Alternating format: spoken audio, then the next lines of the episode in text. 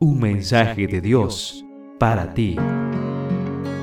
Recibimos mensajes y notificaciones todo el tiempo, a cada instante. ¿Estás listo para recibir el mensaje de Dios para ti? En este primer día del mes de mayo, compartimos la reflexión El Señor es la paz, inspirados en el libro de jueces capítulo 6 verso 24 que nos dice, Entonces Gedeón construyó allí un altar en honor del Señor y lo llamó El Señor es la paz. Josué, el gran líder, había muerto. Ya la tierra prometida había sido conquistada y repartida entre las tribus. Al asentarse en sus tierras, el pueblo se había olvidado de Dios y de su compromiso con Él. La nación entra en un periodo de anarquía espiritual y política. No hay unidad nacional, no hay un gobierno central y tampoco adoración unificada. Se olvidaron de Dios y como resultado sucumbieron ante la religión y el dominio de los pueblos circundantes. La nueva generación había olvidado el propósito de su existencia como nación. Al entregarse a la idolatría, perdieron la paz, la prosperidad y la libertad que se había comprado con la sangre derramada por sus padres en las cruentas batallas. Cada uno hacía lo que bien le parecía. Había una cadena intermitente de liberación y apostasía. El precio por pagar era grande. Pérdida de la paz personal, familiar, social e incluso material.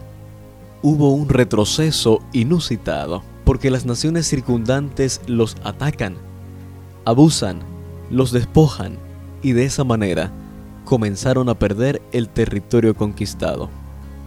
En ese marco, que el ángel del Señor se le aparece a Gedeón y le ofrece liberación, lo que me llama la atención de este relato es que una vez que Gedeón logra la seguridad de la promesa divina, levanta un altar y le pone por nombre El Señor es la paz. Al ponerle este nombre al altar, Gedeón está expresando la más sentida necesidad de la nación. Paz, seguridad, estabilidad.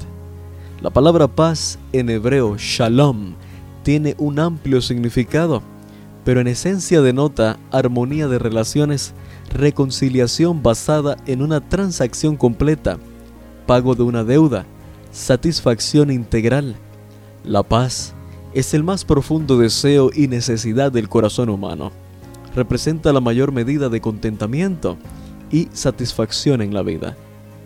Apreciado joven, los muchos significados de la palabra indican que toda bendición temporal y espiritual está incluida en la restauración del hombre al estado de paz que se perdió en el Edén debido a la caída.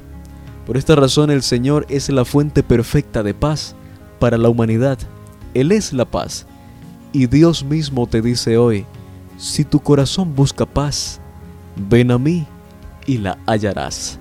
En cada lectura podrás conocer un poco más y mejor a Dios, así como aprender de sus distintos atributos como santidad, justicia, protección y salvación.